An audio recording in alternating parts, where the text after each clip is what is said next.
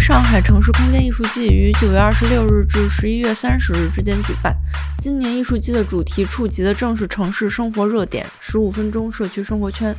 这个主题也决定了本届艺术季与往届在展览形式上的差异。今年的艺术季深入社区，除了位于上海文化地标长宁区上升新所的主题展以外，还有设在众多社区的展场。在这些社区中，不乏主打社区概念的网红打卡点，比如位于新华社区的上升新所、新华路。新近完成的上海高线公园，位于曹杨社区的白喜公园等。除了呈现建设成果的工作，展览提供了让社区话题能够在更广的范围传播、更细致的深度探讨和更多人群互动的机会，鼓励大家去参与并关心社区议题，去挖掘网红之下社区恒常运行的可能性。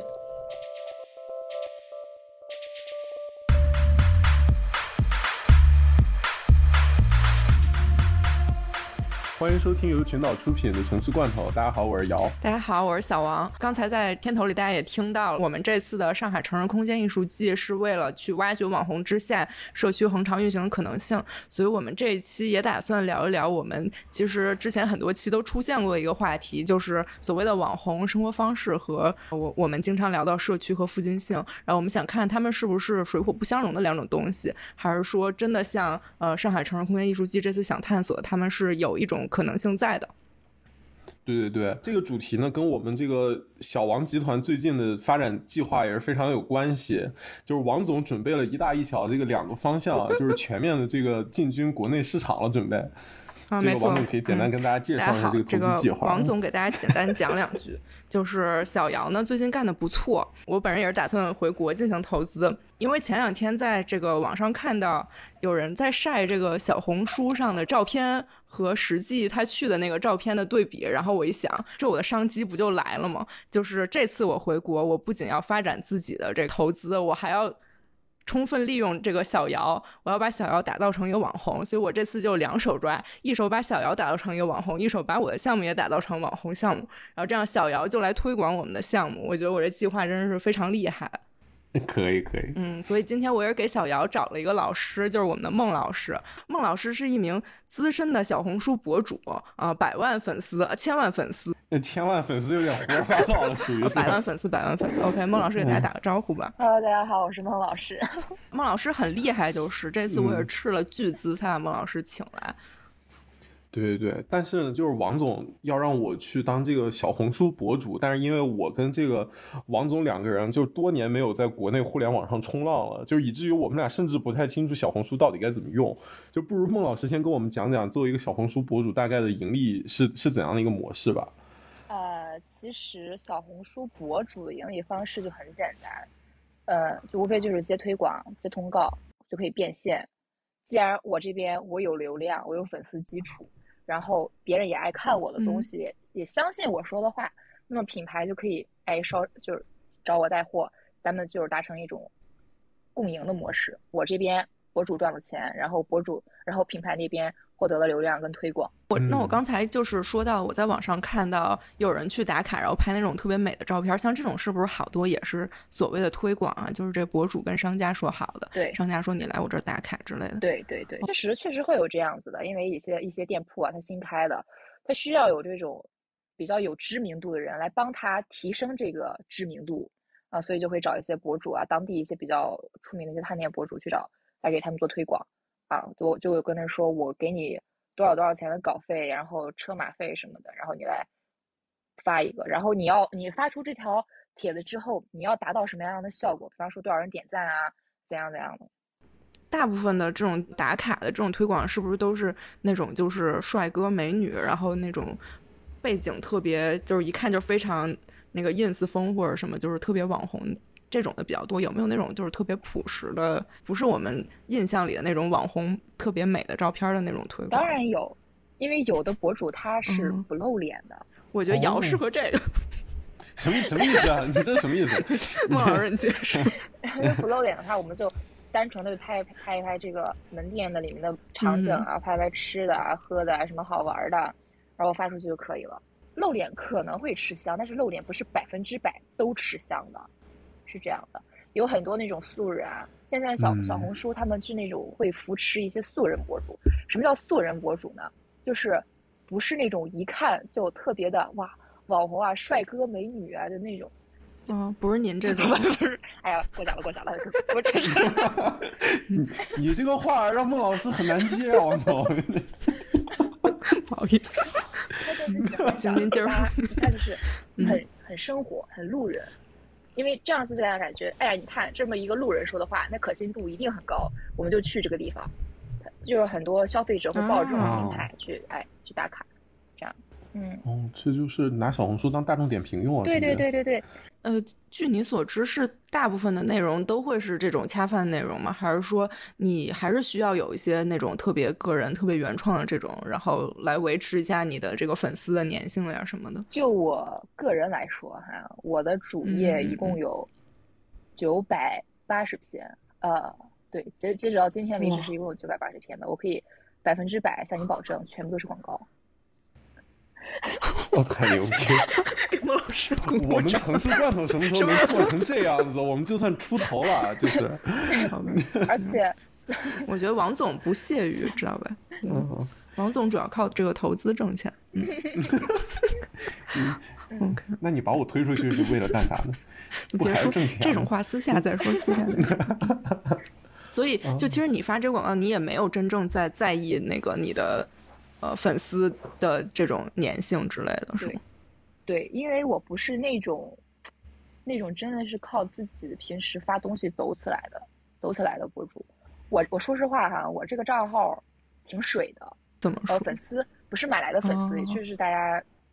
就是来关注我，但是大家也不会平时给我点赞啊、评论什么的，就可能就是划划拉一下就把我划拉过去了。我真正的数据来源是同行之间的，就是互相的。你给我点赞，我给你点赞；你给我评论，我给你评论。这样，对哦哦，还可以这样，因为这是不是也相当于你你也给他们引流了？没错，是这样的。因为小红书这个感觉互动模式挺挺挺不一样的。比如说我们在 YouTube 或者在 B 站上面看视频，我们会习惯于就是点开他们自己的频道，然后看他们最新的视频是什么。但是好像小红书大家普遍用的时候都是在那个信息流里面，就是一直翻。就没有很少有人会就是点开你的主页，然后看你以前发了什么这样子的。作为一个小红书用户来说，你会去看你今天关你关注的人他今天发布了什么东西，但是更多的是他会在首页小红书的首页去看他推到什么他就看什么，就是一个大数据。比方说，我今天在淘宝上我搜索了一双呃什么什么鞋，然后我再去小红书上，你可能就会在小红书上看到这双鞋，就是大数据嘛。再比方说，我在小红书上，我今天我要去做一个种草，我要去看看一个什么什么护肤品，然后我去了解了一下，然后再次打开淘宝的时候，我就会看到这个护肤品出现在我的淘宝首页上。其实我特别想知道，就是这种东西是不是真的可以种草？确实会，因为曾经我也是小，在我没有做博主之前，我也是一个小红书用户嘛。我在去买什么东西之前，要去去什么地方，去是哪个店，我也会去上面去搜索一下，其实是有用的。其实因为。毕竟也有很多不错的店，他他也要去找推广啊，干嘛的？因为现在竞争太厉害了嘛。嗯，对，我觉得王总刚才问的那个意思，主要是说你们做博主有有没有一个数据或者什么能让品牌和你们自己知道，就是这个广告做出去的转化率是什么样子的？这一点的话吧，小红书很很难很难看。小红书它的就找博主的推广，它主要有两种形式，一种就是单纯的我发一篇笔记啊就可以了。有的是他要走小红书的这个官方的蒲公英平台，这个蒲公英平台呢，就是品牌方是通过小红书来给这个博主下单，就是说我要你做一篇什么什么东西，他是走小红书这个平台的啊，啊，对，明白。但是他就相当于这些博主是小红书作为一个 MCN 签的博主，没有没有没有，我我也可以，但是我不是小红书签的。我可以走这个品牌品牌报备，叫报备品牌报备。他如果说哈品牌他给我下了这个品牌报备单，他就可以实时监控我的一切数据，就不能造假了，是这样子。的。他可以看到我后台的我这篇帖子的我的曝光量是什么，但是他只能看到他他这一篇的曝光量是什么，阅读量是什么，然后我的点赞、收藏、评论，真最真实的数据就造了假了，这样。嗯。但是现在，就比如说，大部分的商单，其实他们是不要求最后看你的这个阅读量、曝光量之类的数据的，是吧？对，如果说你不走这个品，他们就是走品牌品牌报备的话呢，剩下的博主都可以造假。哦，所以其实主要品牌看重的还是小红书本身这个平台的用户基数，觉得非常大，然后钱投下去，大家就一定会有人看到，所以就是总是赚的。因 因为你想哦，博主呃品牌它一次性这一批他找一百多个，下一批找找两百多个，再下一批找几百个几百个，这么多帖子发出去，总会有用户看到，总会有觉得哎这个好，我去买这个，这不就盈利就来了吗？明白了。然后，因为我我想主要推也要做一个打卡类的博主，所以我其实有一些特地关于这方面的问题，我就特好奇你最近有没有一些打卡的地方？因因为我的账号是做那种泛领域垂直，泛领域就是领域很广泛，我可以接各种各样的东西，嗯明白什么吃的、美妆护肤、好物种草，各种乱七八糟的东西我都可以接，我就不会相对于垂直某一样东西。但是我有一个很好的姐妹，她是一个做专业探店，她给我的反馈就是，真的真的特别有实力的店，口碑特别好的店，她其实是不需要找博主去打卡的。不过话又说嗯回来啊，也就是因为我刚刚说的，现在开的店实在是太多，竞争实在是太大了。即使是对对，真的是很有实力店啊，口碑特别好的店，他也需要去找这种博主给他造造势，给他吸引一定的用用户，可以理解。嗯，嗯，嗯，我就觉得像我现在就要回来新做投资，像我这种就是新开始的，我觉得怎么都没办法积累第一批口碑，就肯定还是会先找博主来推一下。对，就就那那你这个朋友他去探店，他会就是他真的会吃和探吗？还是说他去了只是拍拍照之类的？啊，真的会吃和探。他经常去喊我一起，就就比方说大家一起吃，哦然后我负责吃，他负责拍照。OK，嗯，那要是他吃了或者是探了，觉得就是真的不好，那他就还是要完成这一单，对吧？当然了，你拿了人家的钱，你不能不办事儿吧？啊，这我就放心了。这要放心。哎呀，很好，很好。毕竟你找这些博主啊，你你要，如果说哈，我就这么跟你说，你要去找这些博主探店，你一定要跟他提前说好，你要体现我们这家店的什么什么什么卖点，要必须要对，你要给他一个简单的一个 brief，你知道吗？说到什么点，然后嗯提到什么点，必须要提到什么点啊，其他什么点你可以简约的一带到，就就这样子。嗯，可以瑶就是自己给自己写一个 brief 是吧？自己去自己去打卡就。是哎。可以嗯，这个这个千层好吃到翘脚说，Y Y D S 可以，绝小狗狗暴风吸入，又是和兄弟在逃王子的一天。我我看你太会了，我很上道，很上道。包括我主啊，他写完哎稿、呀拍完图之后，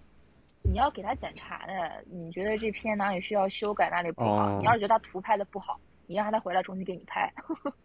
其实也是专业的媒体工作者了，就是这么一看，你看就是。就是对文案也有要求，然后对这种就是图片、视频也有要求，其实还是蛮难的。如果一个人做我真的，我，们真的很很卑真的微的，我们。就孟老师最前面说的时候，就说什么给车马费，然后什么什么费，然后我一想，这可能就是新时代的媒体嘛，就是但它就自媒体的这种形式嘛。对对对。但这个媒体是是完全被那个数据所捆绑的。你以前做媒体报道，它不会要求你的一个转化率或是什么，就是它它没有一个可以评评判的标准，然后可能是更有人味儿的一些，就是比如你知道这个记者他经常写一些什么风格的东西，然后你会就觉得这个这次报道很适合这个记者，你去找这个记者之类的。小红书这类博主，其他自媒体可能就。更加是你知道他有很多流量，然后他的粉丝是聚集在哪一个区域的，然后就会针对这个，就是针对一切数据的东西去去做这个投放。嗯，我想问一下孟老师，就是就是你跟姐妹出去探店什么，有没有遇到什么特别好玩的事儿？比如特别奇葩的那种店？我我说实话，我们还真没有遇到过。我们几个人都不怎么挑嘴。啊，就反正白吃就挺 香对呀、的，白吃还给钱，谁要说他不好？啊呃，确实确实，那倒是我这。样，我最近啊跟他打了打卡了这么几个地方，一个是 DQ，DQ 新出了一些冰激凌，然后还有一些呃大盘啊鸡，然后还有还有啥来着？奈雪那种什么？我惊了，DQ 出的大盘鸡，还是你们打卡了一家大打盘鸡？卡了一家大盘鸡，我以为出那种大盘鸡味儿冰淇淋。那啥味儿？大盘鸡，对不起。嗯，呃，还还有奈雪，就他们一般是每次推推推出新品的时候，我会去找一些博主来给他们就是带带货啥的。嗯，啊，不过有一说一，真的很很好吃，真的很好吃。没想到哦品牌听到这里肯定很开心。你说这个，我想起来，就这两年真的就是饮品、甜品，就是什么奶茶、冰淇淋什么大热。我觉得之前没有这么多人去。就比如说今天我们出去逛街，我们要先买衣服，然后去看个电影，看完电影去喝个奶茶，然后吃个什么，就是在打卡的那种地方，就感觉这已经形成了一套这个流程了，对对吧？包括现在很多美妆产品，它出比如各种色号什么，它都会用那种。就是奶茶化的那种形容词去形容，什么蜜桃乌龙色呀，什么就是这种，就感觉整个把这个文化都带起来了。对对对，然后我我之前哦接了一个芭比布朗口红嘛，就是嗯就是一个奶茶，他们要说是赤茶鸳鸯色，多么奶茶的一个名字，叫视茶鸳鸯鸳鸯棕还是叫叫啥来着？真的真的，就是暗示你这个口红不仅好看，然后口感跟味道还对很不错对对的样子。对对对。嗯，通过这个博主的这个文化生造出了一个消费需求，然后又又反过来去影响其他还没起来的东西，又跟着起来。而且而且我的感觉是，这这些甲方们还都就是还挺大牌的，都是那种 嗯，不然呢？孟老师可是孟老师。啊，也是一开始说小红书的同城，然后探店，他肯定就是主要找当地的这些嘛，当地的博主。然后我就在想，那如果熟悉当地情况，然后找当地人来做推广，应该都是那种本地的店。但是就孟老师一说都是 DQ 奈雪什么的，感觉对我也惊呆了。因为青岛本地也有 DQ 所以他奈雪是 嗯。呃，对，但是就是比如说他们是 DQ 跟奈雪，就是在比如说在在你们那儿那个就是商务这种专门找你们做推广，还是他们更高一级的这种，比如说整个山东省的这样子的。呃，是是这样的啊，它品牌把通告发出来之后，它会要求我要哪个地方哪个地方的博主，什么什么地方的我不要哦，啊，也或者说像呃 DQ 啊，哦像什么奈雪啊，它就会要求必须当地有 DQ 跟奈雪的博主。就博博主这个东西，他他嗯自己心知肚明啊。我哪怕这个通告他通过我了，我没有，我我我所在的城市没有 DQ 和奈雪，那我怎么办？我去哪儿打卡？我总不能就为了这么一个通告单，我跑到别的城市呗，这这挣不来呀，这东西啊。嗯，啊，嗯，确实确实，哦，所以他这个通告其实，呃，他这个他这个，呃，策划本身是从比如说可能全国是统一投放，就是在一线和二线城市就都有这样的。我觉得这个真的哦很可怕，就是我觉得对本地的小企业来说，本身连锁就是一个挺威胁性或者挺伤害性的一个事儿了。就是在这个推广层面，它又一次的可能又碾压了当地的那个、嗯这个。就是就是更大的网络和更大的资本，就会有更大的声量，让你看到他们的新产品是的，这让作为哦投资人的我十分兴奋。啊，因为因为我们的资本实在太多了，是吧？起码对青岛来说哈，真正的比较厉害的奶茶店嗯还是那几家连锁的，什么 COCO 一点点、喜茶奈雪这种的。嗯，青岛本地的一些、嗯，呃自己开的那种小奶茶店，基本上就昙花一现，过不了多久就拜拜了。对我感觉现在国内竞争最激烈的就是就是奶茶，然后是餐馆，就感觉奶茶跟餐馆淘汰的速度比时尚品牌过气的速度还要快，在国内就是就一个牌子还没就是还没凉，然后发现奶茶店已经换了三批了。嗯，是的，尤其到你你就那种呃商业区啊，那种商场比较多的地方，你看到那些店铺啊，更新迭代真的太快了。我反而就很喜欢去青岛的一些小餐馆儿，那种苍蝇小馆儿，我觉得还挺挺有意思的，就打卡这种小店。华春、华春儿，然后百玉、九龙，这都是青岛很老字号的一批小餐馆儿。我作为一名博主哈，我最讨厌的一个地方就是去嗯打卡网红点。说实话，要排队，我我本人特别讨厌，特别反感排队。这几年青岛特别火的一个叫大学路的网红墙，你在青岛，我生活二十四年，我都不知道这个地方它为什么突然就爆火了。它一直在，但是火就是在这几哦年。嗯它很简单，就是两条路的交叉口，但是它那个墙是红色的，可能看起来比较嗯出片儿吧。什么游客啊，或者本地的一些网红都愿意去打卡。就我感觉小红书这个传播模式，就是把这地儿出片儿。跟这地儿本来就好看这俩事儿就给分得明明白白，就是以前就你玩摄影什么的很难，就是有说这么一个地方拍出来特好看，但是到那儿一看特难看，但是你还愿意去，就好像以前没有这种这个概念，嗯，就现在变得特夸张。因为首先你作为博主，他有一个硬性的要求，就是你你要会拍照，你要把丑的拍成好看的，啊会拍照会修图。你像我之前我去过一家奶茶店哈，那个奶茶店它其实很小很小，加上它后厨大概也就四平米的样子，但是所有博主去了之后，他只会找那一个一个角落拍照，就把这个地方感觉嗯拍的很好看。但是你本人去实际你去探店之后，你发现啊，就这就就这，然后大家去了之后会不甘心，大家都出片儿了，我来都来了，我也出个片儿吧。然后出了片再发上去。对嗯哦，我觉得好玩的点是，如果是因为那个照片特别好看，然后选择来这家店的消费者，其实也并不会抱怨这个事儿，因为就是他们也会拍一张这个角度的照片，然后就其实他们也会就也得到满足了。我想起来，我之前就是还是打工人的时候，然后我的老板他是个外国人嘛，然后来中国出差，我给他推荐了一嗯家店，他说那个吃的特别好吃，但是他发现很奇怪的一点，就是他去的时候是个下午，然后他说店里的嗯其他人都是那种特别精致的女孩儿，他们都统一的点了一个那种下午就是好几层的那种甜品那种下午茶，然后他说所有的女孩儿都点了之后只拍照不吃。就点完之后拍完照就走了，然后他说我要急死了，你们不吃你们给我吃呀，那东西看着好好吃呀，为什么他们都不吃，然后就走了？我我就觉得特别好笑。嗯，现在一想肯定是统一要推那款东西，然后可嗯能博主又会觉得那个会会对减肥可能不太好，就不敢吃，但是又又叫来拍这样子。对对对，嗯就是有时候探店这种，就是可能它的产品是其次的，它它可能本身贩卖的就是那张照片就是就是你也可以来这里拍到一样好看的图，看到的那些人里面可能也不全都是。就是收了店家钱的，就也有可啊能真的是来消费的。但凡有两个是真的来消费的，那就对啊，就是我只能请几个我花钱让他出片儿的，然后其他人都是来这儿给我钱来出片的。嗯对嗯对，哇，就是网红消费模式。嗯，商业综合体的本质就是一种嗯、呃布景摄影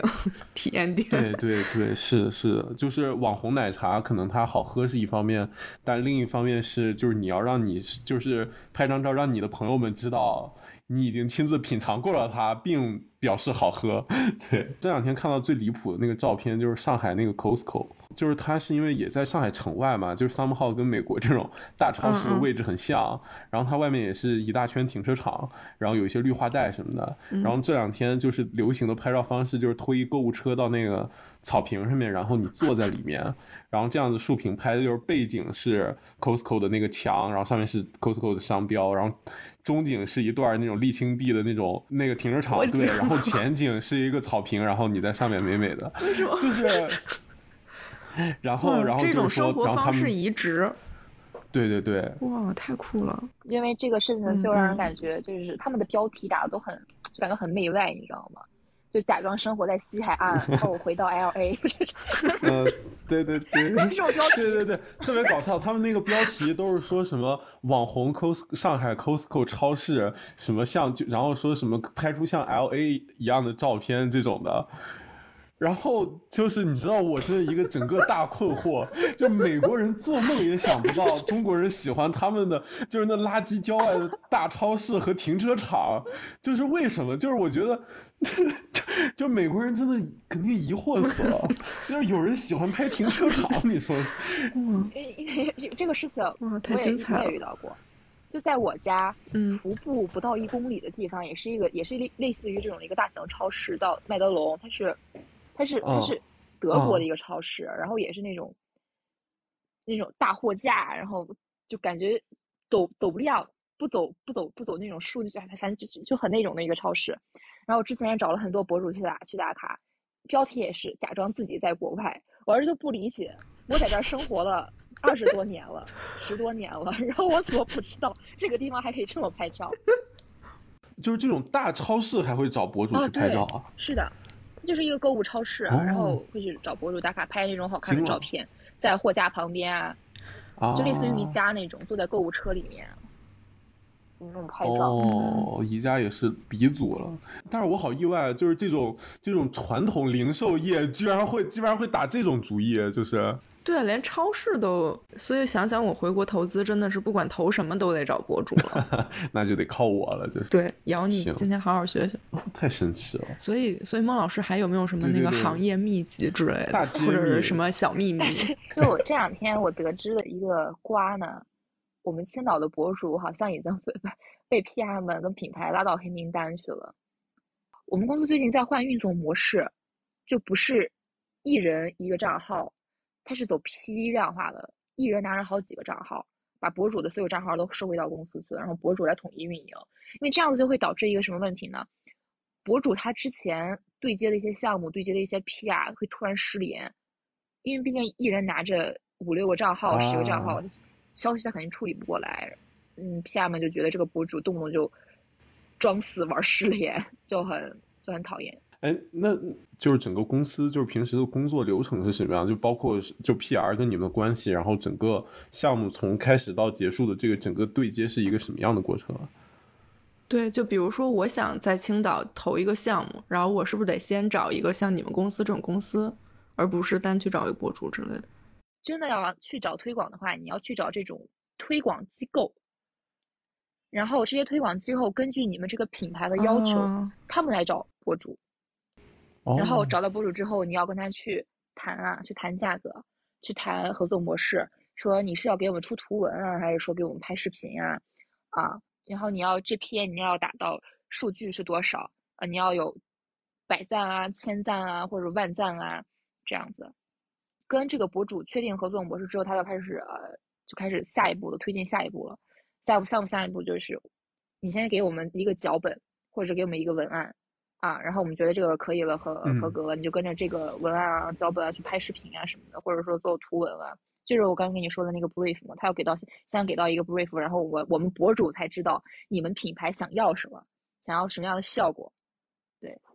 明白。发布了之后，然后就开始了要要数据，你要达到多少数据，维护一下你的数据。粉丝评论，有的品牌会要求你去跟粉丝互动，但是我就比较懒嘛，我从来不跟粉丝互动，也不会去引导粉丝那种要去买什么什么东西啊，我我也不会。呃，再就是一个收录图，因为小红书它是讲收录的嘛。什么叫收录图呢？就是我这篇帖子推广发出去之后，我在搜索栏里搜，我会不会搜到我的这篇文章，我这篇推广？如果说有有我的这篇推广，就说明诶达到了这个推广效果了，就别人在搜索的时候能看到我这篇推文。但是如果说没有收录的话，就说明小红书平台会把这篇文章判定为广告，商业性广告，就不给它收录进去。但是它不会给我删帖哈、只能是说别人在进我的这号账号主页的时候，他会看到这篇推文，但是搜是搜不到就。基本上对嗯搜是搜不着，就基本上等同于这篇推广就没有任何效果。哦那就是在你们这个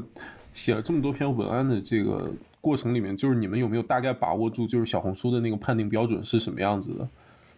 就是我们会有一个哎很多这种小程序啊，这种软件，你把你要发布的贴文文案先在里面去筛一遍，它会给直接给你打出来哪个哪个哦词是，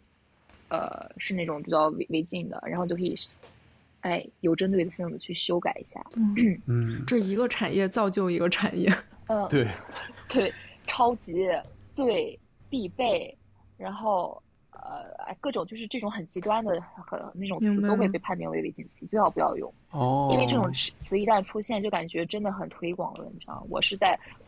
极力的去推这个东西，才会说这种词。对，我刚才就在想，商业广就是这种推广软文能有什么就是特别极端的？就大家现在都是什么暴风吸入挂在嘴边，还能有什么更夸张的吗？这个根本就不会啊，而且会有品牌在要求你在写这个推文的时候，尽量用一点网络热词，啊，会吸引眼球一点。嗯，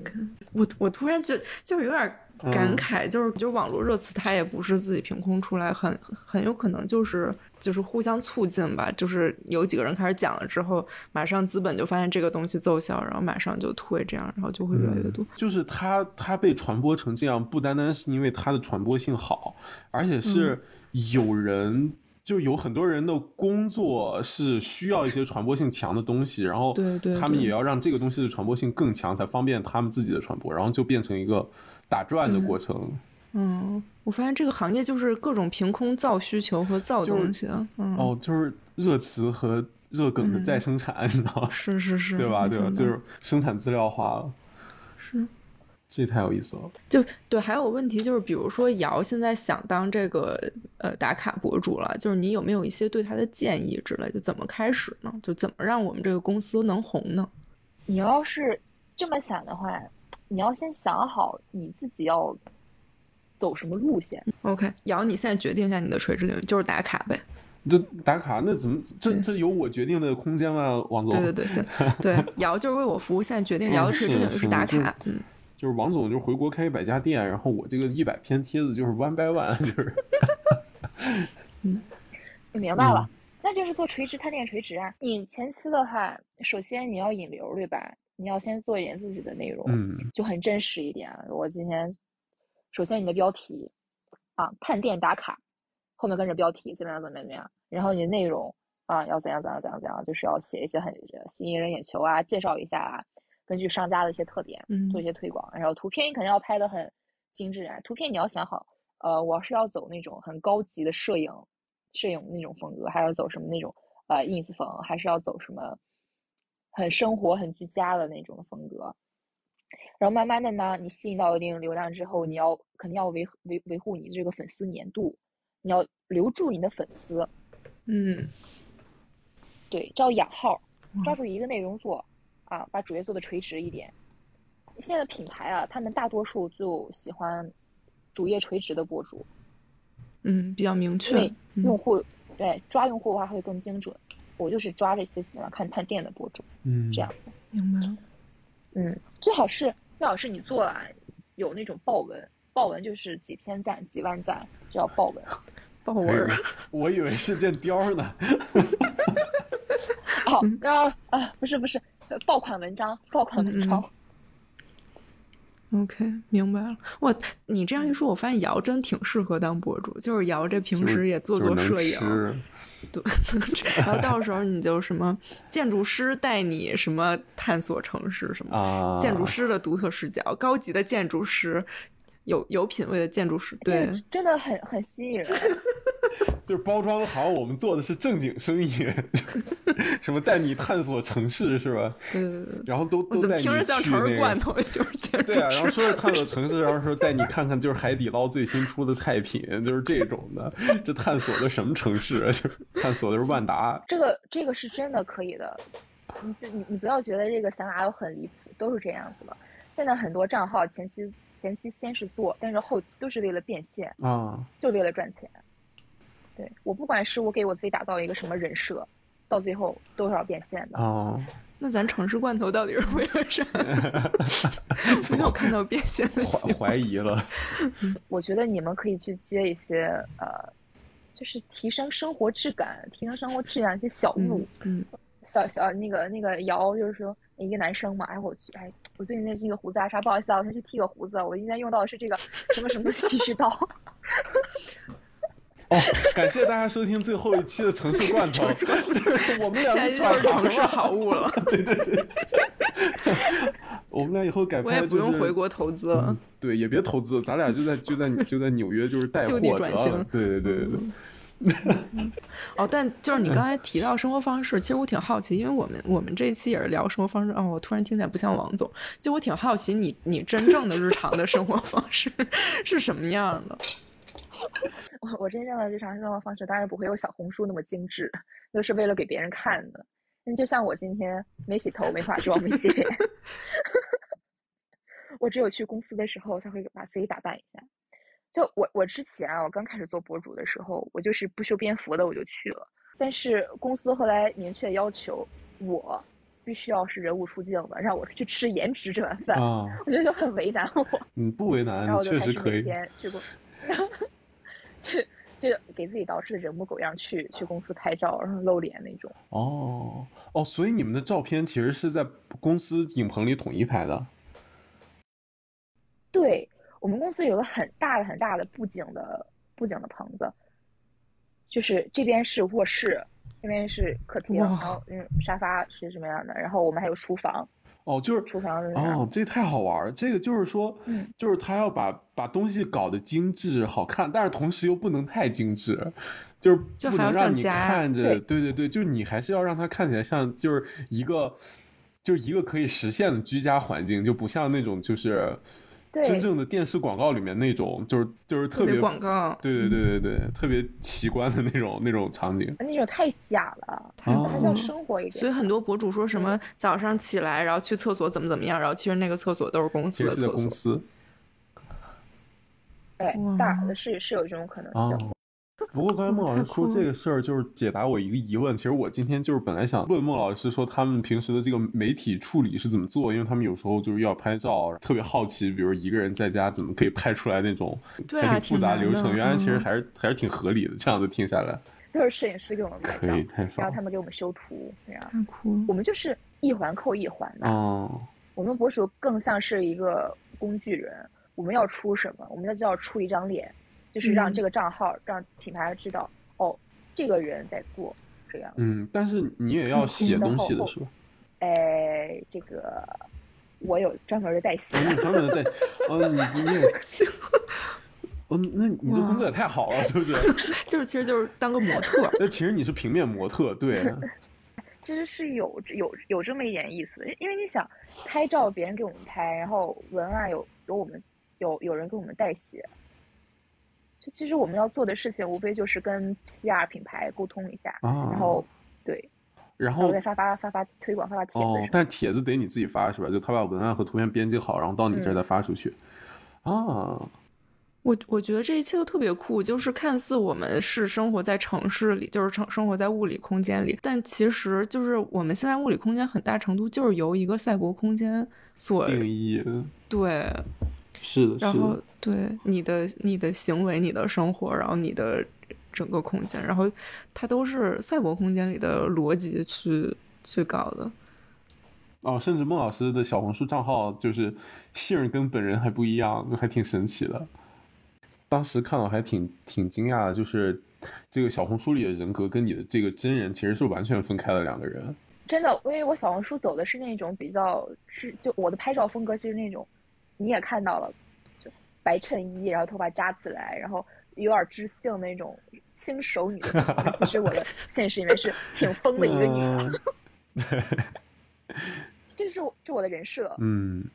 对，然后孟老师刚才说，其实他作为博主，但他最烦的就是那种网红地方博主地方。其实我作为投资人，我也是，我我也知道我投的都是垃圾，但我就是我就是要啊赚钱。对，但是今天也聊差不多，可以问孟老师最后一个问题，就是说你你有试图在工作中寻找意义吗？然后或者你会享受自己的就是推广的状态，或者你会不会某一天打卡的时候，突然也觉得哇，就是真的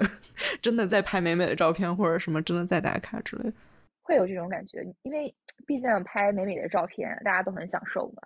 啊，拍出来照片哇，我很好看，发在自己社交朋友圈里面，好多人给我点赞，会满足自己的 这个小小的虚荣心哈。呃，但是你要真的说享受推广的话，我还没有这种感觉，因为嗯毕竟我推广都是为了赚钱啊，对吧？是，嗯，哪有什么享受不享受这一说？在你说，在这个方面的意义是什么？我目前还没有找到。哦，嗯因为这个工作，你说你有什么什么意义呢？我觉得自己就活得像一个工具人一样，有人给我拍照，有人给我写文案，我要做的就是简单一下发布。我在这个发布的过程中，我能获得自己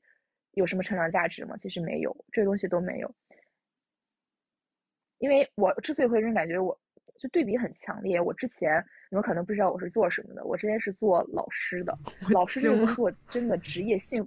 职业幸福感真的特别的强烈。哦，就你的学生有一点点进步，你会觉得啊，这是因为我，我帮助这个人成长了，这是你的职业幸福感所在。然后家长感谢你，学生喜欢你，你会觉得特别的幸福。但是到了这份工作之后，我我有时候我就会我也很会很迷茫，这个意义是什么？我的我的职业幸福感从哪里来获得？嗯，也会自己会有这一方面的思考。哇哇，我快被孟老师说哭哇！所以孟老师是真的老师，我是真的老师，不是假的老师。哎，那所以孟老师当时就是怎么机缘巧合当上博主的呢？因为辞职了呀，我就在想要做什么。嗯，然后就在一些招聘软件上翻啊翻啊翻什么的，就翻到这个工作了。就觉得哎，时间很轻松，然后工作很轻松，行，那就去吧。哦，这么好的工作居然是可以在那个招聘软件上找到的吗？对呀。哦，这哪个软件？什么意思？瑶，怎么回事？你还是我们没有没有没有没有其他的意思。就就哎，咋说呢？因为现在小红书它它开始推那种素人博主了。你越是其貌不扬的，我可能越喜欢你啊，因为你的可信说的话让别人觉得你可信度就越高。就那我们也聊的差不多了，然后也非常感谢谢孟老师，对，感谢孟老师过来给我们做了一个咨询服务。对，然后然后感谢你们今天过来邀请我。哎，没有没有，然后就是最后结尾就是请孟老师给我们推荐一首歌吧。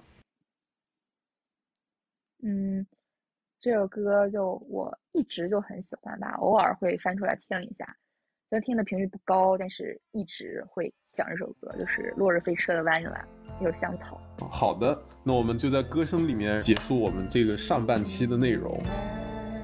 好的，大家再见。OK，也没有再见，一会儿就回来了。也对，孟老师再见。对对。好，孟老师。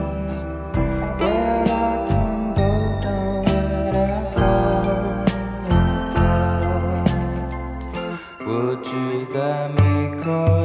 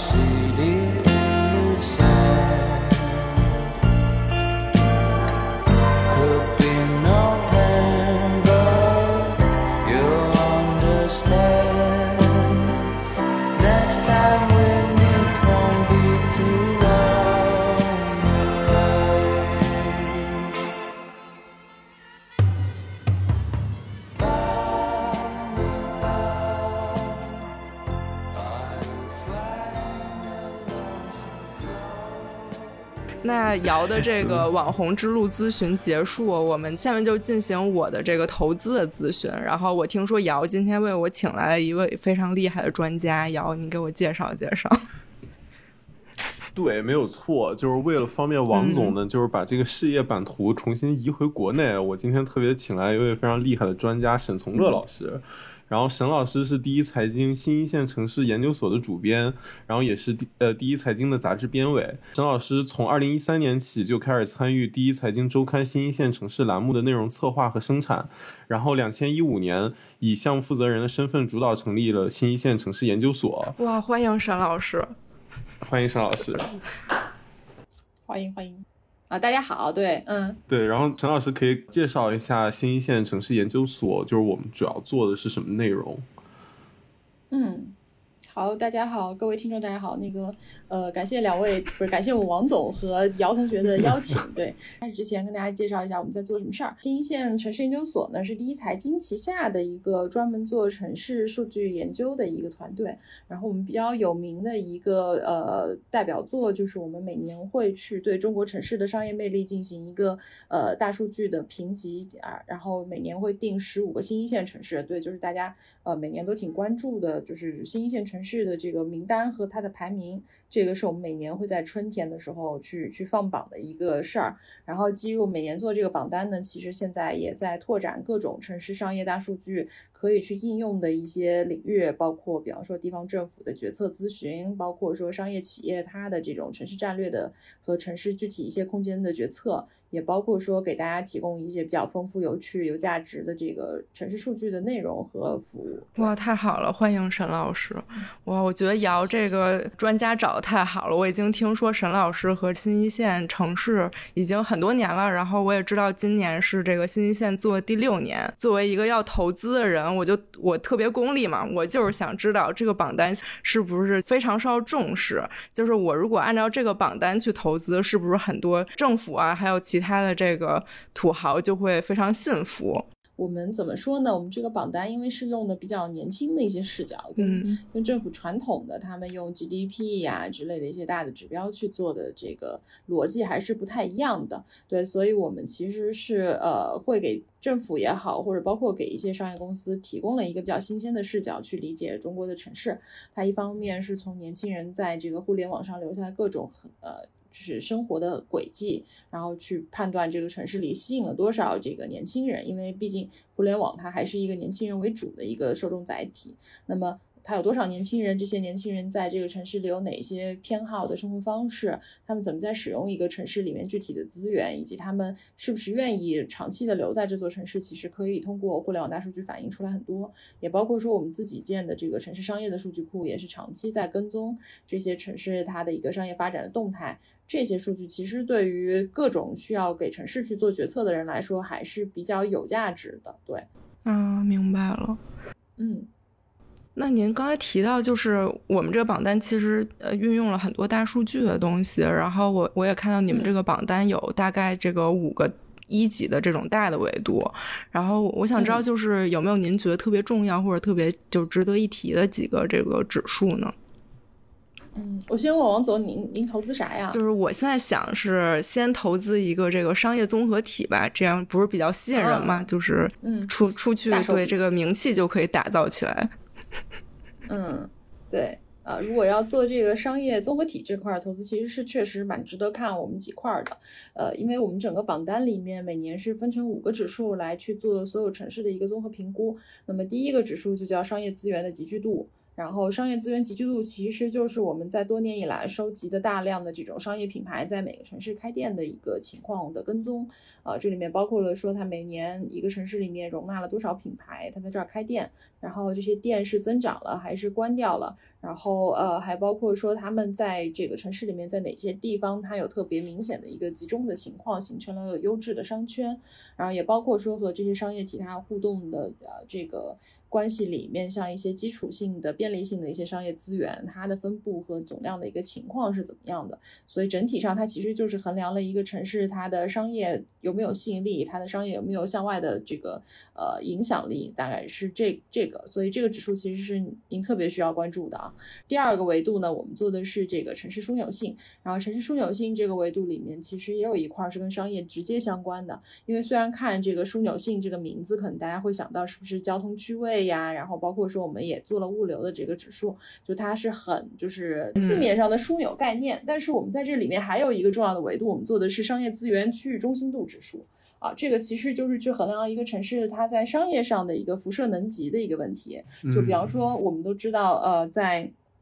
华北地区，其实北京它是一个非常强的一个核心城市啊，基本上所有就周边的这个城市的人在买大件儿，买一些。贵重的东西，说我之前还有问过朋友，他们从从呼和浩特就定期到北京去消费啊，专门可能去国贸 SKP 去买东西。对它其实是有一个很强的，就是跨地域的商业辐射力的。包括说品牌，它在进驻一个城市的时候，它就会去考虑，哎，我的第一步肯定要先去一个。至少是区域级别大的城市吧，或者我更考虑的是，比方说上海、北京这样的，就是在中国最重要的城市。然后他再慢慢的把他的资源往下去铺，比方说进完北京进天津，进完天津再去往河北或者往东北走。那么它的这个过程其实也反映了说一个城市它在呃整个商业领域里面它的地位如何。所以通过呢，我们是通过这个社会网络的这个呃算法去计算了每一个品牌它在中国的这个网络架构它是怎么样去，就通过它的门店的数量和它的布局去反馈说它有一个对中国市场怎么样的一个网络判断。嗯，然后我们汇集了小两百个品牌吧，他们的这个决策，然后去分析说哪个城市是更重要的一个商业核心或者是一个有辐射力的城市。所以这个对于如果您还没有定要在哪儿开这个购物中心的话，其实商业综活体的话，其实是可以看一看，你是要去一个特别核心的城市，还要去一个，比方说在被扩张辐射的城市，还是是一个就是三四线城市去做，对这个指标也很重要。啊。然后接下来三个指标还是很重要，对，第三个指标是这个城市人活跃度，啊，因为城市人活跃度其实和后面第四个指标生活方式多样性，我可以一起说，这两个指标都是借助了大量呃互联网的这个大数据去反馈的，呃，城市人活跃度呢，更多的是这些互联网平台上大家的一个活力的情况，就是我怎么去使用这一些 APP 也好，或者是一些互联网的服。服务也好，嗯，然后就是去看这个城市里面大家是不是更容易接纳新鲜的事物，然后在消费上的这个活跃的能级数和就是它其实一个需求端的表现，包括这个活跃度里面也有一夜间活力的一个指数啊，这个夜间活力的指数我们更多的是去关注了所有可能在夜间当中被使用到的各种场景，去反馈说一个城市里面它的夜。夜晚的活力是怎么样的？这个其实对中国现在城市来说还挺重要的，因为毕竟白天大家都要工作嘛，那晚上它其实是占了就是消费或者对城市使用场景更复合的一个一个概念。对，明白。然后生活方式多样性里面，我们也去看大家，比方说你出门有多少可以玩的东西，包括说你去外面吃饭，餐厅有多少选择啊，这样的一个多元多样的一个生活方式的选择，也包括说大家通过呃互联网上留下的一些痕迹去看大家实际上是不是有在多元的使用这个城市的场景，它就是需求和。呃，供给两端共同来衡量这个城市的多样性的，嗯，这两个维度之外呢，就是我们还有一个维度叫未来可塑性，就把就当然是在逻辑上把层级拔得更高了。然后当当然它这个里面很重要的几件事儿，就是在未来可塑性里面，我们关注了一个城市它的创新的潜力、它的人才的潜力、它的消费的潜力以及它整体的一个综合的潜力。因为潜力其实是投资当中最重要的嘛，你未来要去看我在今天我砸下。在这儿砸了一百亿，我要看明年我能不能收回来一百二十亿，是吧？至少，对，那那这个这个如果没有发展潜力，它只是现在是这个城市的高点的话，肯定是不现实的。对，所以那我们就看什么东西决定了我们的未来。嗯，这对城市来说，无非就是人。然后人背后呢，为什么支撑人可以留在这座城市呢？他肯定得有事儿干，也有丰富的生活。那有事儿干肯定是最核心的，所以它就变成了创新和产业的这部分，其实是支撑了一个城市大家愿意留下来持续和他一起奋斗的一个决策。那当然，人留下来之后也会就是留存一些就是消费潜力的一些判断指标。啊，这些其实这些都会在未来决定说这座城市是往上走还是往下走。对，所以综合来看呢，我们其实挑选的这五个维度的这个评价体系，就是帮我们王总其实量身定制，对吧？真的是看一个城市，呃，是不是应该去做这个投资的决定？嗯，我立即想给这个新一线打钱了，简直是两身。来来来来 来，我把我把我把那个收款码给一下，瑶你给安排一下好吧？嗯嗯，好，好，好，马上。那沈老师，就是我们在看这个二零二零年榜单和二零二一年榜单的时候，我们会发现这五个大指标就是他们之间的权重有一个就有一个轻微的此消彼长。呃，从二零年到二一年，那个生活方式多样性和呃商业资源集聚性的权重就是明显降低了，然后相应的城市枢纽性和城市人活跃度呃被提高了。就是在这个呃权重改变里面，就是我们会有什么样的考虑吗？嗯。呃，其实这个权重的变化是因为我们整个榜单它的这个权重的计算方式是分两个部分的，因为我们其实榜单分一二三级维度，第一级维度是刚刚说的五个，二级维度一共有十七个，三级维度有八十个。那么我们其实是在计算这些指标的时候，因为呃底层的这个指标的数量特别大，所以我们是用了一些客观权重的计算方法，叫主成分分析法，把这个数据从下往上做了统合。但是呢，我们之前试过用所有的这个主呃。客观的权重去把这个数据全部加总之后，你会发现数据其实没有那么的像人一样去理解城市，它只是从数据之间的差异去判断说，哎，这几个指标哪几个重要。但实际上，因为城市它是方方面面的，好多事儿不是说你看数据就能得出结论的，所以其实也就是我们还是最后引入了我们的专家团队来对我们的一级和二级维度，就是你刚刚提到这些有变化的维度，它的权重进行一个每年的打分。那么至于为什么这个低这个高呢？说实话。那我可能得去跟我们的专家各个聊一下，才能明确说他们为什么觉得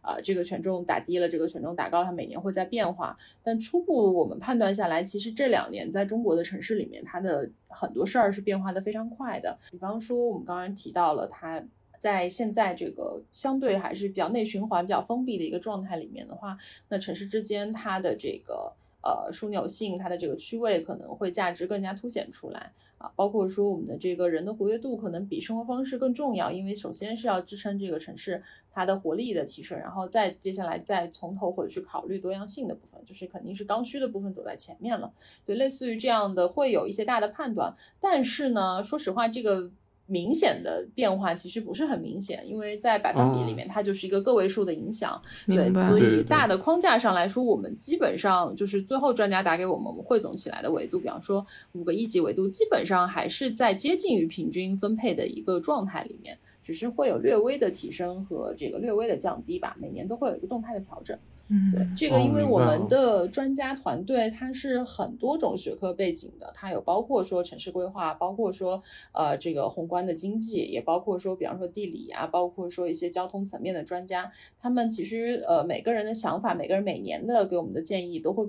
根据当年的情况有变化，所以最终为什么这几个指标有明显的这个改变的权重的改变的话，其实我们可能还需要详细的去做访谈才能够了解。嗯，明白了。对我，我看这个榜单，其实第一大感觉就是这个数据的逻辑跟我们平时那种特别直观的感性逻辑是有一点出入的。呃，对我来说，我一开始看这个榜单，我最好奇的其实就是这个生活方式多样性的排名。然后当我看到这个部分的时候，它下面有三个子的层级，就是第一个是出门新鲜度指数，第二个是消费多样性，然后第三个是休闲丰富度。但是消费多样性和休闲丰富度来说，就我不太理解。比如说，呃，消费多样性里面三个。主要指标是京东图书销销售额，然后淘票票的那个电影消费指数和淘宝消费多样性。在我的理解里，这种线上的消费数据，我我的感觉是不太能跟城市实际能提供给我的这种消费服务划等号的。我我大概理解一下您的问题啊，就是更多的是关注在就是疑惑的这几个维度里面，它的数据好像没有办法去大面上的去衡量一个城市的一个发展情况，尤其是生活方式的聚焦在这个点上，是吧？嗯，对对对。对，其实我们也存在这样的疑问，但是呢，就是简单来说，做做数据的这一块做了这么多年，我们确实有一个不得不承认的一个点，就是说，呃，好多数据你想象中它是存在的，但实际上要把它获取到还是比较困难的。对，所以这个里面我们确实在这个指标的设计上，但现在的这个结果来看是有一部分遗憾的，就是因为生活方式多样性它其实可以包含的面向会非常的多，嗯，但是这里面比方说有一些大家关注的。简单来说，我们这儿在出门新鲜度里，我只有演出场馆的数量，但是我没有办法拿到一个整体的演出市场的一个消费的情况。其实这些呃，对这些数据，其实我们是希望去获得，但是目前可能在我们的合作方的层面上，包括就是我们能够去寻找到的一些数据源的层面上，目前还没有办法完全的去实现。对，这个是可能接下来还要再去努力的一个方向。另外呢，也有一个很典型的中国市场的特色，就是。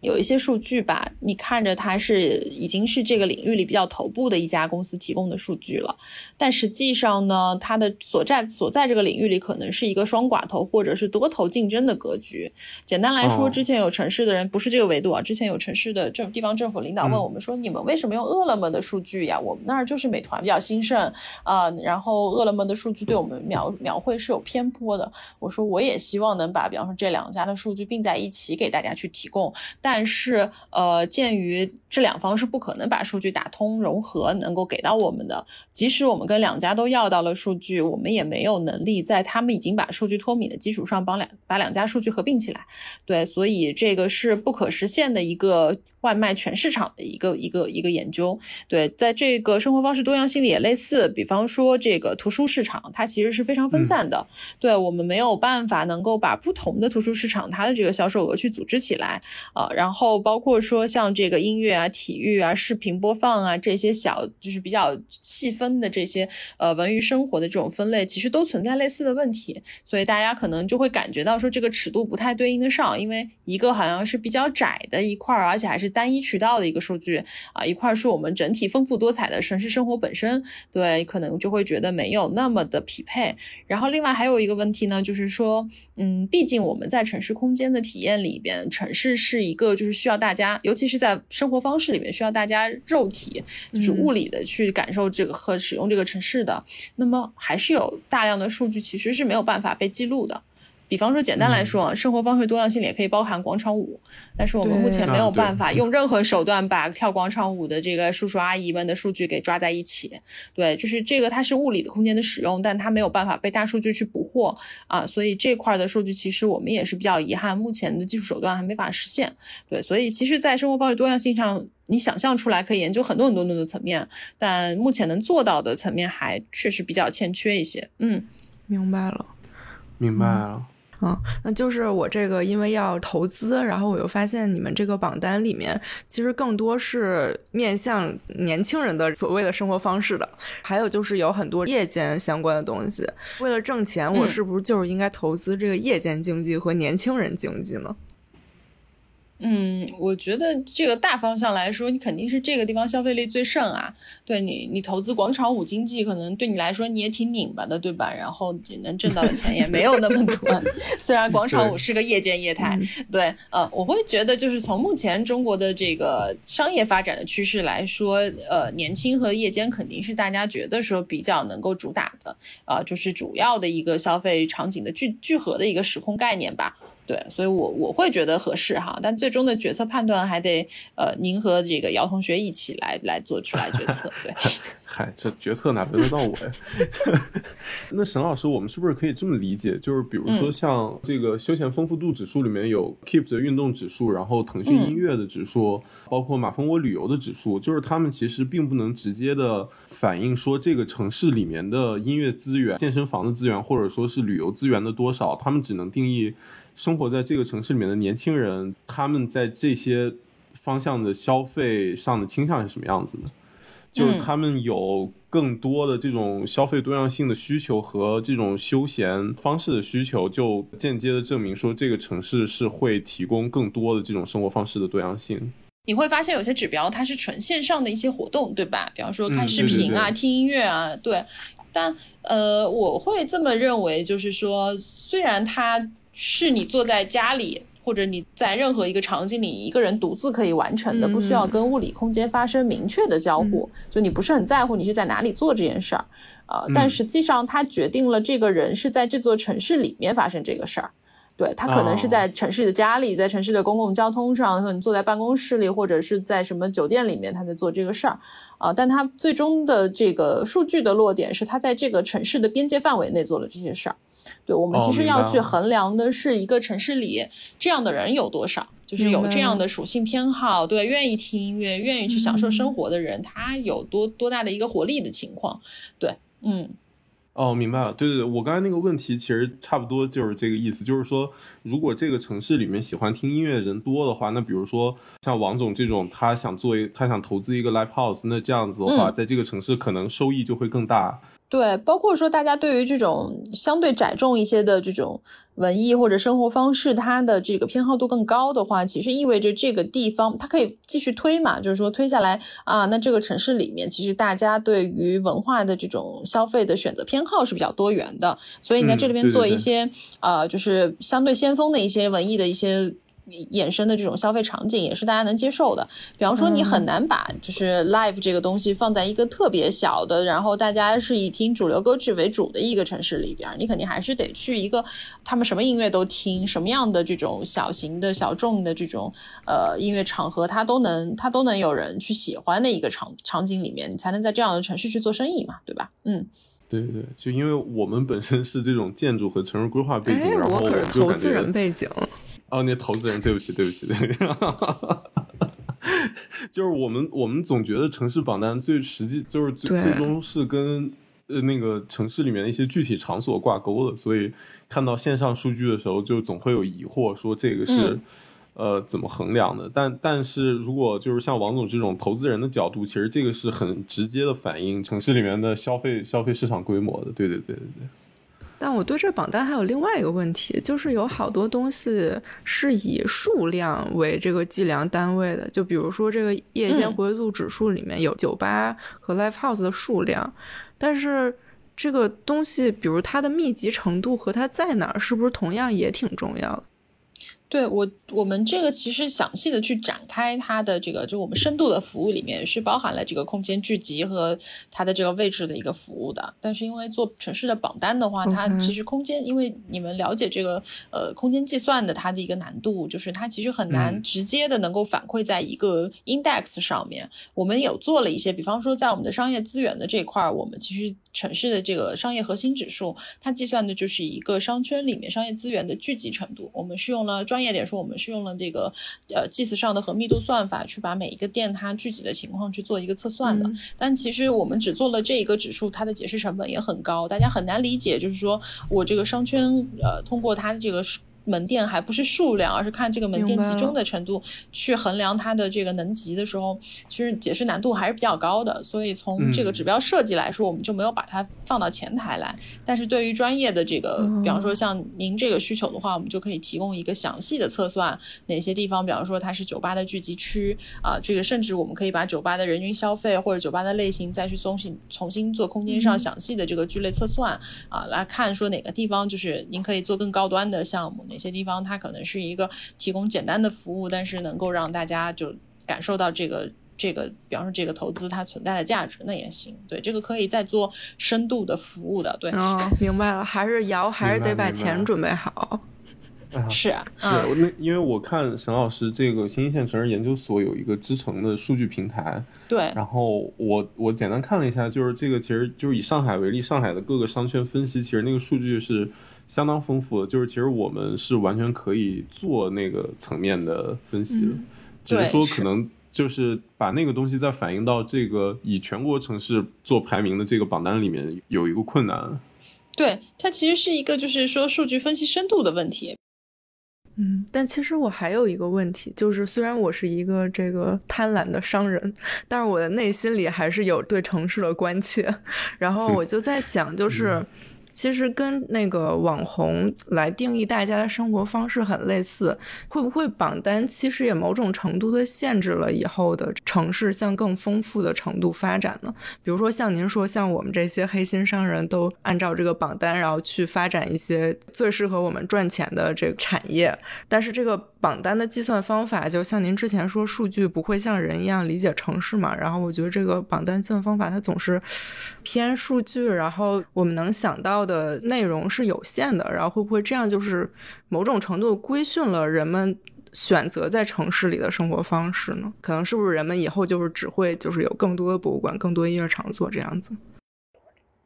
这个不会，就是其实因为我们接触下来，就是城市它的一个管理是一个非常复杂的体系。呃，我们这套榜单我也没有，我们也没有任何野心是做成一个城市里唯一的一个衡量标准。它就是某一个专业领域，尤其是应用大数据这个定量分析的领域里边，给城市出的一份体检报告。就你你如果真的要去针对某一个问题再去做系统的一个改善，或者对于城市有一个呃全面的提升，它只是一个参考。对它实际的决策还是需要啊，就是在实际的应用场景当中，需要城市的管理者去去决定的。对，包括说，如果说所有的这个开发商都拿我们的榜单来做这个投资决策，其实肯定也会出事儿，对吧？我们也没有办法。那我们的，我觉得我们的商业能力也没有办法说让每一个开发商。而且它实实际上，大家跟我们采购这个咨询服务的时候，也不是说你这个东西设定好了你就直接拿来用的，各家还要根据自己实际的一个业务开展的逻辑、他们的产品的能力、他们过往对于一个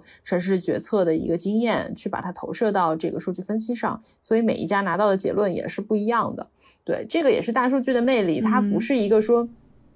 一个像一个固定的标准的东西啊，它没有办法就是去改变，而是它其实是像水一样，它可以去适应每一个人的想法和决策。它是一个辅助决策的工具，而不是一个决策本身。啊，明白。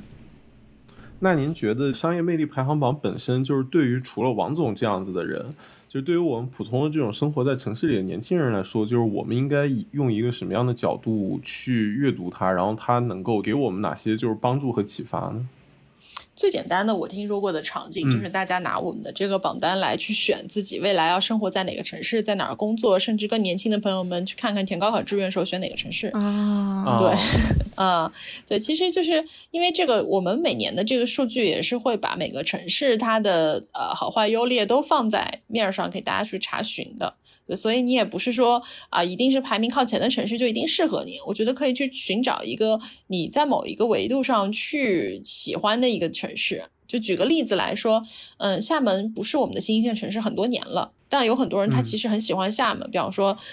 嗯，他在创新的方面其实有他自己独特的一面。他在生活方式多样性上也是大家很喜欢的一个城市。虽然这个城市它总量的这个经济规模，它的商业的辐射能级可能短期内没有办法快速的提高，但是它作为一个小而美的城市是适合适合很多人的。像这样的这个选择，其实你可以通过更复杂的模型去做计算，而不要依据一个啊指数排名的一个结论直接粗暴的去决定我要做什么事情。也而且可以启发大家说，其实观察观察一座城市可以有。很多很多的面向，你就可以在这个呃不同的维度里寻找你自己最关心的事啊某那个点来做决定。对，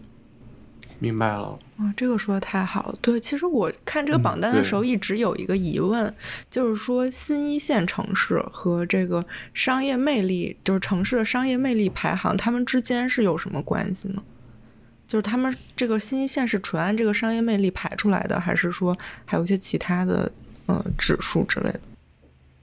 嗯，我们目前从榜单上来讲，确实就是根据商业魅力来决定的。但是商业魅力本身，我们这个商业它是一个比较泛的概念，它不是一个说纯线下的这些消费空间叫商业，而是整个上城市里面它和呃。也不光是消费吧，它和整一个商业的这个经济运行的环境是相关的。只是这里面我们相对少的去考虑了传统的，比方说制造业或者一些工业的方向的东西，也没有考虑农业方向的东西。这个商业更多的是我们个体城市生活在城市里的人和整个城市交往而形成的一个大的环境。所以综合来讲呢，我们还是整体上认为我们看的这个商业魅力和城市的一个综合实力相关度还是比较高的。嗯嗯，明白。那这个商业魅力和，比如说这个城市有没有很好的社区氛围，就是这个之间会不会有一个相关性？对，这里面肯定是有相关性的。首先，我们在指标设计里面有好多指标，它其实就包含了一个城市里面它的呃便利度，包括说它周边的，就是只是在一个从一个居住点出发，它周边的一个生活环境是它的商业氛围是不是足够方便这样的一个角度去衡量的。这个是在我们第一个维度商业呃商业资源集聚度的第三个二级维度里面叫这个基础商业指数里，其实就有衡量，我们去判断说呃这个城市它总体。这种小型商业它的一个规模的情况，但还是回到那个问题，就是榜单它的数据其实是比较宏观和一个指针意义的。呃，实际上我们的研究里面其实是放了大量的，就是说，呃，比方说十五分钟生活圈呀，或者是比方说城市里某几类便利业态，比方说便利店，或者是比方说咖啡馆，呃，这些就是小型的小商业的业态，它实际上在一个城市里面是如何围绕在大家身边去布局，以及形成了哪一些就是。方特别方便的一些区域，包括我们之前还研究过菜市场，呃，这些数据其实都能够反映出来一个城市它的这个社区氛围是否就是更适合大家的这个生活。对，因为这两年其实国家包括地方政府很多层面上都在强调，就是说要给大家提供更便利的城市生活的这么一个概念，所以我们在数据指标上也尽可能的去研究说，呃，到底什么样的社区是一个好的社区，什么样的社区对于城市来说是一个好的呃。基本的组成组成单位啊，其实这方面都是可以去用数据去做事情的。嗯，对，其实沈老师说完之后，我觉得商业魅力这个词儿用的特别好，感觉是一个很多维度的一个很立体的一个一个事情，就它不是一个它不是一个商业指数什么，它是一个商业魅力，然后就感觉魅力是一个就是每个人他看法会不同的一个东西。嗯，对对对。对，然后另一方面就是拿商业魅力做这个城市，嗯，就是做新一线的这个排名，就是跟我的直观感觉是一样的。就是对于我来说，我现在考虑回国以后去哪个城市生活，其实简单的讲就是消费资源对于我做决定其实影响还蛮大的。多一些便利店，然后多一些你喜欢的品牌的店，嗯嗯，就会让我心里对这个城市的好感就会加上不少分。是因为我自己也有类似的体验，就是呃，我之前在北京生活了三年，然后最终，当然我因为家也离上海比较近，我最终选择了又回到上海，就是因为我觉得在商业的便利度上对我的生活影响还是比较大。包括我现在回去北京出差，我还是觉得，嗯，咖啡馆还是就是选择比较少吧，就是你得去专门的地方才能喝到好一点咖啡，但是周边去的任何随便到一个地方，但对安全选择还是只有星巴克的时候，我就会觉得这个，嗯，和我在上海现在就是说我随便在一条街上随便走进一个咖啡馆，其实都有比较不错的一个体验，这个落差还是存在的，就是就个体上差异是有，然后我们自己可能因为做这个研究就会代入感比较强一点，对，然后我们相信就是说，尤其是我们这一代年轻人对于城市生活的这种丰富度和便利度的要求会越来越高，所以它对于城市接下来发展的方向也会有一定的这个。影响，因为它就变成群体的一个诉求的话，它就会越来越强化这个事情的重要性。嗯，是的，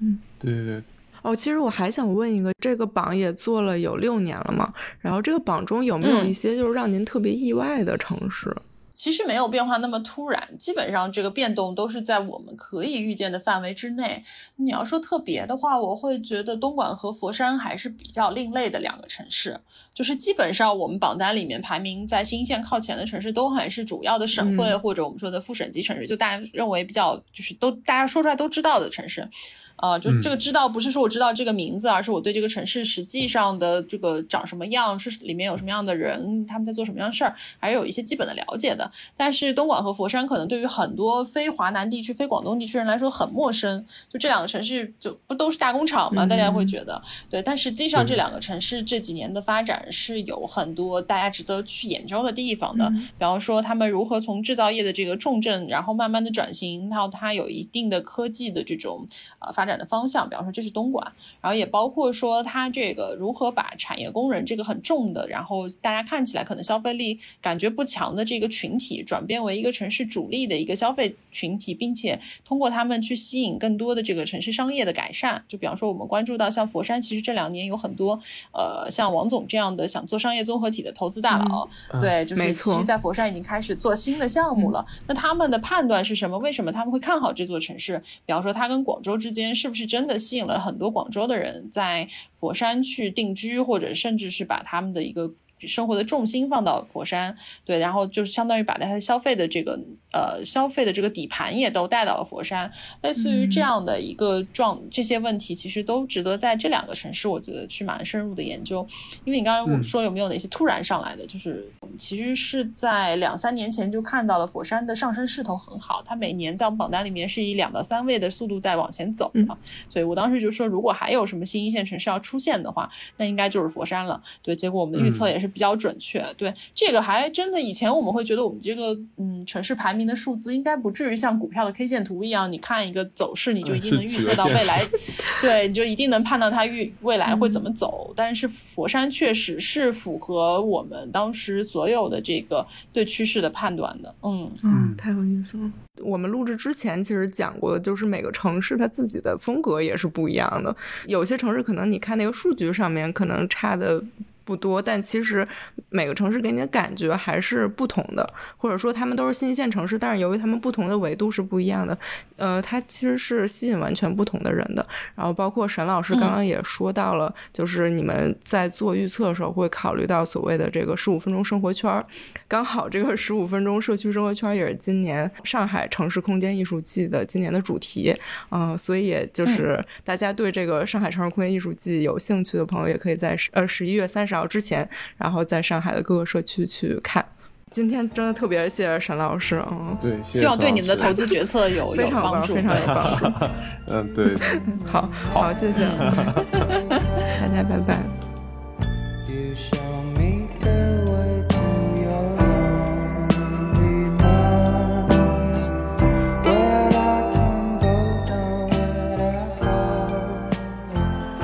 听完前面两段老师们的指导，对对对，两位不同的这个咨询老师给我们的建议呢，就我们最后再回来跟大家分享一下我们的一些感觉和观点。就是小王集团又再度破产了，再度破产了，就是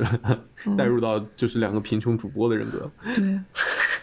就我觉得大家可能听到这两截然不同两段可能会有点懵吧。就是今天的两段录音呢，我们原本想的特别好，就我俩觉得我们做了一个特别精巧的结构，然后但是呢，就是在两段实际录制的过程中都发生了一些就是不太可控的东西，然后最后就是我们都变成了这个 freestyle。网红现在已经变成一个完全无法避免的趋势了嘛，然后我们就是想看一看我们的生活多大程度的受到了这个东西的影响，然后我们所追求那种社区生活是不是能够用一种新的形式再继续下去？我们第一段录完的时候，其实还跟孟老师私下又又聊了很多。对对对，就是我们刚才也在聊，感觉整个像以小红书这种为例的这种网红经济。就是他做了一个特别了不起的事情，就是他把他把你这个就你消费行为本身，然后变成了一个产品。对的，这个我觉得特别的夸张，就是他重新，就是他重新定义了这个，就是这个这个链条里面的生产资料的内容，嗯，就是他不仅贩卖他的那个卖的那个产品，可能是就是一杯饮料，可能是一个蛋糕，他还贩卖整个你来这里买这个东西，然后并且再生产一个帮助他们推广的互联网图像，对，就是这个是全部打包在一起的，然后你从选择它一，就是那个瞬间开始，你就是被卷入到这个链条里面运作了。是的，是的，它不光带给你一种你所谓的那种生活方式，它整个的这一圈都是一种生活方式了。对对对，它就是生活方式本身。对对对，它贩卖的不是生活方式，它它就是那个，它自己就是生活方式啊。对，然后包括就是孟老师提到，就是它上面有这个他的这个公司，他下面他自己又会找一些这个写手，就是这个事情，他又创造出了一些这个链条中的工作和这个链条中的一些内容。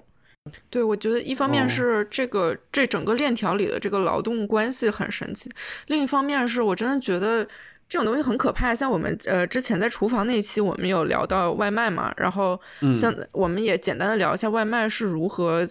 有可能逼死我们这个附近的一些餐厅什么的。然后我觉得整个这个网红链条跟那个外卖很很类似，它也是相当于提高了你呃你你的商业的一种门槛，不进入这一套游戏规则里的店。很容易就被搞掉了。然后，我我们之前总觉得小城市好吃的多，然后大城市可能连锁多。然后现在很多二三线城市其实大城市有那些连锁都有了。然后我听到孟老师说，就是包括 DQ 之类的这种连锁店也会去找每个城市的这样的推广的时候，我真的是觉得很震惊的。对对对，它是一个非常细密的网络，它不像我们以前的电视广告，就是它在 CCTV 上放好，跟你没有特别大的关系。嗯，对，它现在贩卖就是你那个触手可及的一个一个场景。是的。嗯，不过特指打卡的这种网红经济哈，嗯，特别繁荣，其实也是因为我们国内这种就是对自己的日常生活场景太就觉得太无聊了。就我觉得这这是有城市发展的。那个责任的，对，其实对这你说这一点，我就觉得跟第二段我们和沈老师聊的那种呃那一部分也很相关。就是沈老师那个榜单里面，比如他呃测算一些什么丰富度啊什么这些，他其实那些项目也就是总结起来就是演出的丰富度，什么看呃看电影的丰富度，餐厅的丰富，就是呃还有连锁的什么便利店的丰富度，就是感觉好像我们的生活完全被这些东西局限和定义了。比如说，我我们出去一一套东西，就真的就是按照这个小红书塑造的生活方式来这么一套。然后在我们衡量城市活力的时候，我们也没有什么别的指标可以用，那也是小红书所涉及到这些东西这一套衡量下来，就哇，这个城市很丰富。我觉得我们好像都进入了一个演的生活，然后这个城市也像是演出来的一个城市。对对对，就是我们整个就是现在感觉整个城市缺乏一个特别连续的面貌。就是网红经济把城市里面的一些小片段变成了商品，对。但是它之所以能变成商品，是因为整个城市提供给人的那个空间太乏味了，就是大家太想要不一样的东西了。嗯，我觉得城市的就是城市里的想象力，还有我们那种就是亲密的东西，社区里的东西，就是少了。对对，就其实你可就虽然大家听到这个 A 段跟 B 段可能。尺度差别非常之大，对对对，其实背后它就是他们真的是连起来，对对，就是你既可以用大数据，然后来渗透当地的这种经济，然后你也可以用大数据来分析非常宏观的全国每一个城市，就是他们的。他们就是他们的市民在消费方面的性格是什么样子的？嗯，就他更喜欢消费哪里的商圈，更喜欢消费哪些品牌，然后在互联网上用哪种服务用的更多，这些都是完全可以被量化的。就是，就是变成了我们曾经想认识一个城市，我们需要认识里面的人，然后需要熟悉去探索的社区。对对对，但现在变成完全反过来，就是你很难了解社区，你只能通过大数据的这些分析来定义这个社区里面现在住的都是怎么样的人。它整整个颠倒了，对，就比如说，我可以理解大数据去去测算这个城市，然后，但是可悲之处在于，我们每个个体现在去探索这个城市的时候，也会去使用大数据去探索城市，然后，并且使用大数据所生成的一套生活方式来在这个城市里演一出戏，就很可悲吧？我觉得，但我倒觉得不需要，可能更多的是个客观现象，就是也没有。可悲不可悲？因为就是我觉得，一方面它是就有算法时代的原因，但是就是也有很大一部分是就是就是真的现在就是国内互联网比其他任何地方的人都都更喜欢这种场景消费。嗯，是的，是的。对，就是就是另一方面，我觉得也是城市发展的机会吧。比如说，一个一个城市有更多的人有这种需求的时候，也许一开始是会冒出来很多的网红店，嗯但是就是也有也有一部分可能就是因为这种人变多了，城市会因为他们的意见慢慢变得更像一个理想的城市。